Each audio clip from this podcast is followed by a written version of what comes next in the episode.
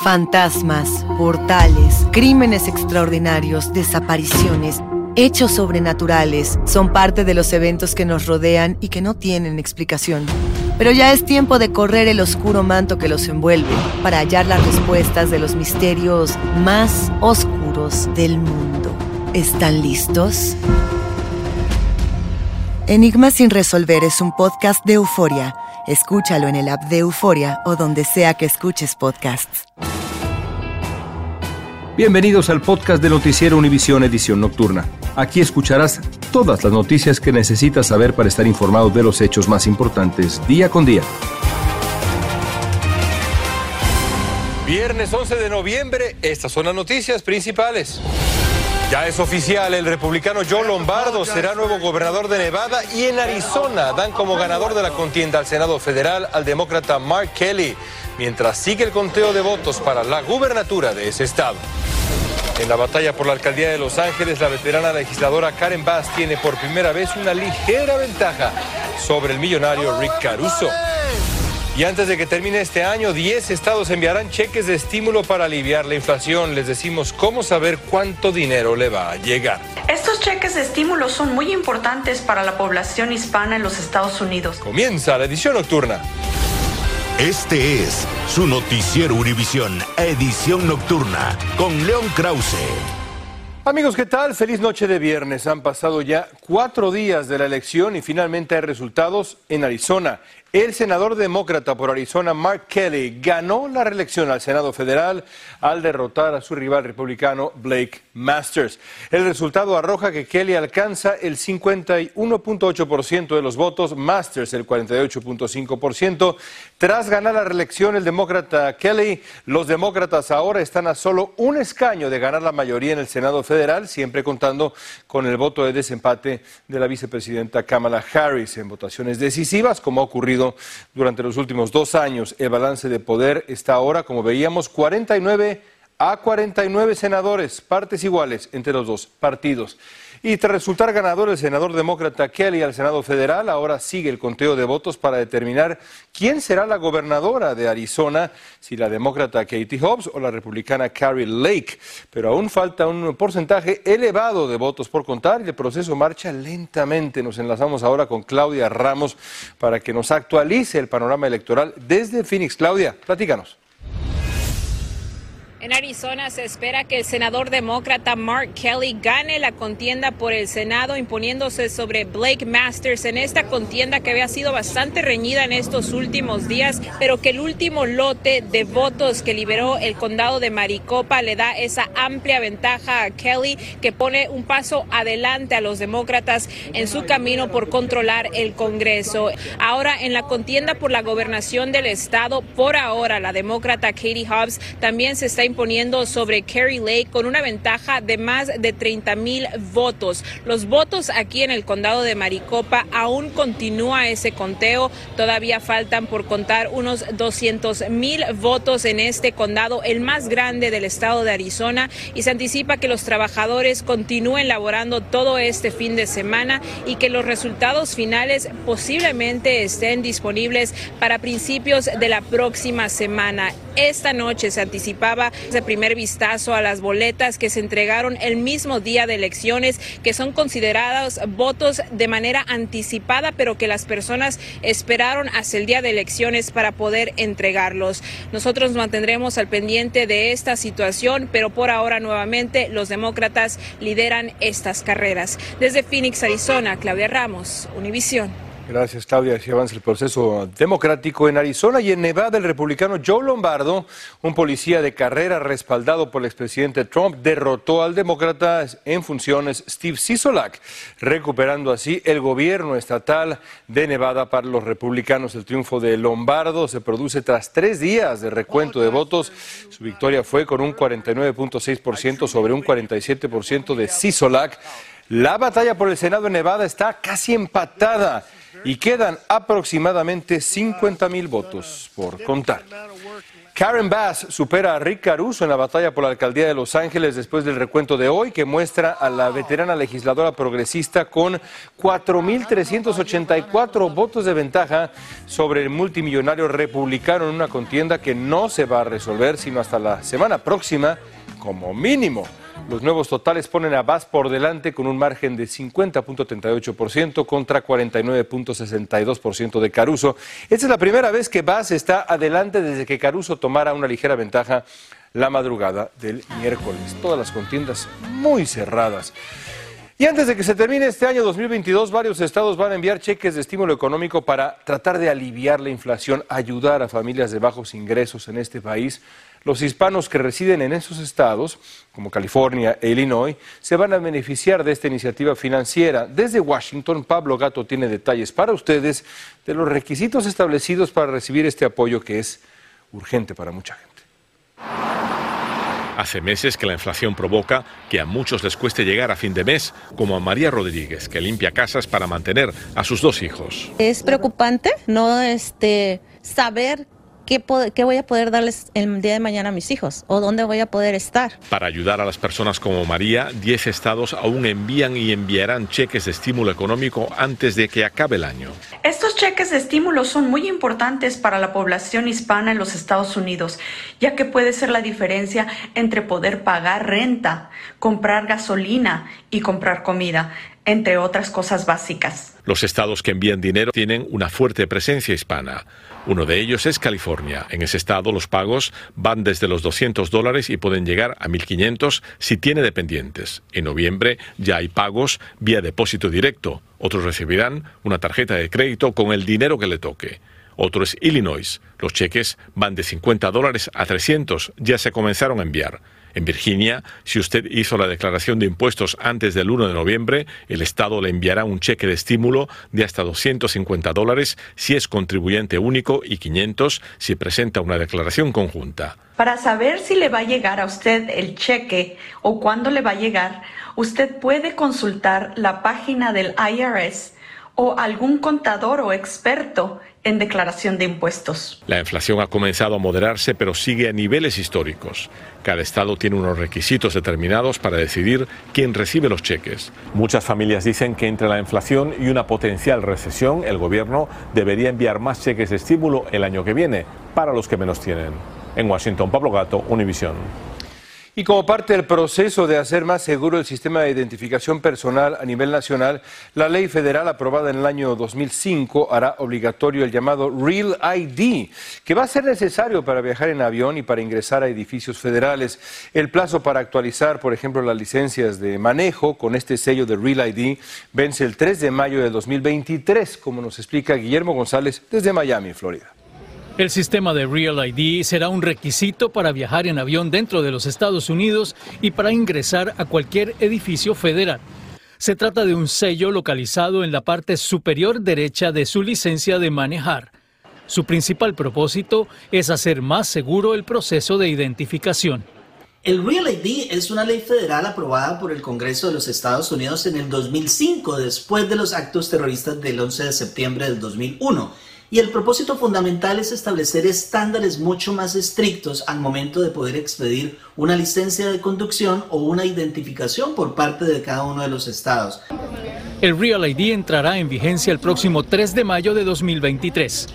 El abogado de inmigración Luis Victoria explica cuáles son los requisitos usted debe presentar su Social Security, debe presentar un documento de identificación que tenga el nombre y la fecha de nacimiento, tal como por ejemplo un pasaporte, y también debe anexar a esta solicitud eh, documentos que eh, pues indiquen dónde usted reside en los Estados Unidos. Esto con el objetivo de que eh, el gobierno estatal verifique todos los datos suyos y los confronte ya con el gobierno federal. Normalmente las oficinas que expiden las licencias de manejar en todo el país han venido actualizando los expedientes de los conductores sin necesidad de solicitarlo. Sin embargo, es responsabilidad de cada uno asegurarse que lo tiene. Recuerde que el Real ID no es una identificación adicional y que usted no tendrá que pagar ningún cobro extra por tenerlo. Para obtenerlo basta con visitar su oficina de licencias de manejar más cercana en su ciudad. Univisión Reporta es el podcast diario de Univisión Noticias y Euforia en el que analizamos los temas más importantes del momento para comprender mejor los hechos que ocurren en Estados Unidos y el mundo. Reporta. Me llamo León Krause. Quiero que escuches en el podcast Univisión Reporta los temas que necesitas saber para empezar el día. Las noticias que más cuentan. Escucha Univisión Reporta. Óyelo a la hora que quieras y desde cualquier lugar por Euforia App o donde sea que escuches tus podcasts. Continuamos con el podcast de la edición nocturna de Noticiero Univisión. Si va a volar en los próximos días, Plané con tiempo. La aplicación de viajes Hopper predice que el 70% de los estadounidenses van a salir de casa para pasar vacaciones de acción de gracias con la familia, los amigos y demás. 3 millones 300 mil personas saldrán a la carretera el domingo anterior al jueves de acción de gracias. El aeropuerto internacional de Atlanta será el más concurrido, seguido de Dallas Fort Worth y del internacional de Denver. Tenga paciencia, salga con tiempo. California tiene, ya sabemos, un serio problema de desamparados y algunos han optado por irse a vivir en campamento en la zona montañosa de San Bernardino. Pero en el verano corren el riesgo de desatar incendios forestales, mientras que en el invierno pueden ser afectados por inundaciones. Dulce Castellanos tiene este reportaje. Yo sí, yo cocino cocino eh, lata, sopa. Este campamento es lo que Pedro Peña, de origen cubano, considera su casa. Viviendo así aquí afuera, más de un año. Dice que ha tenido varios problemas que lo han llevado a vivir así. Su única compañía es este perrito.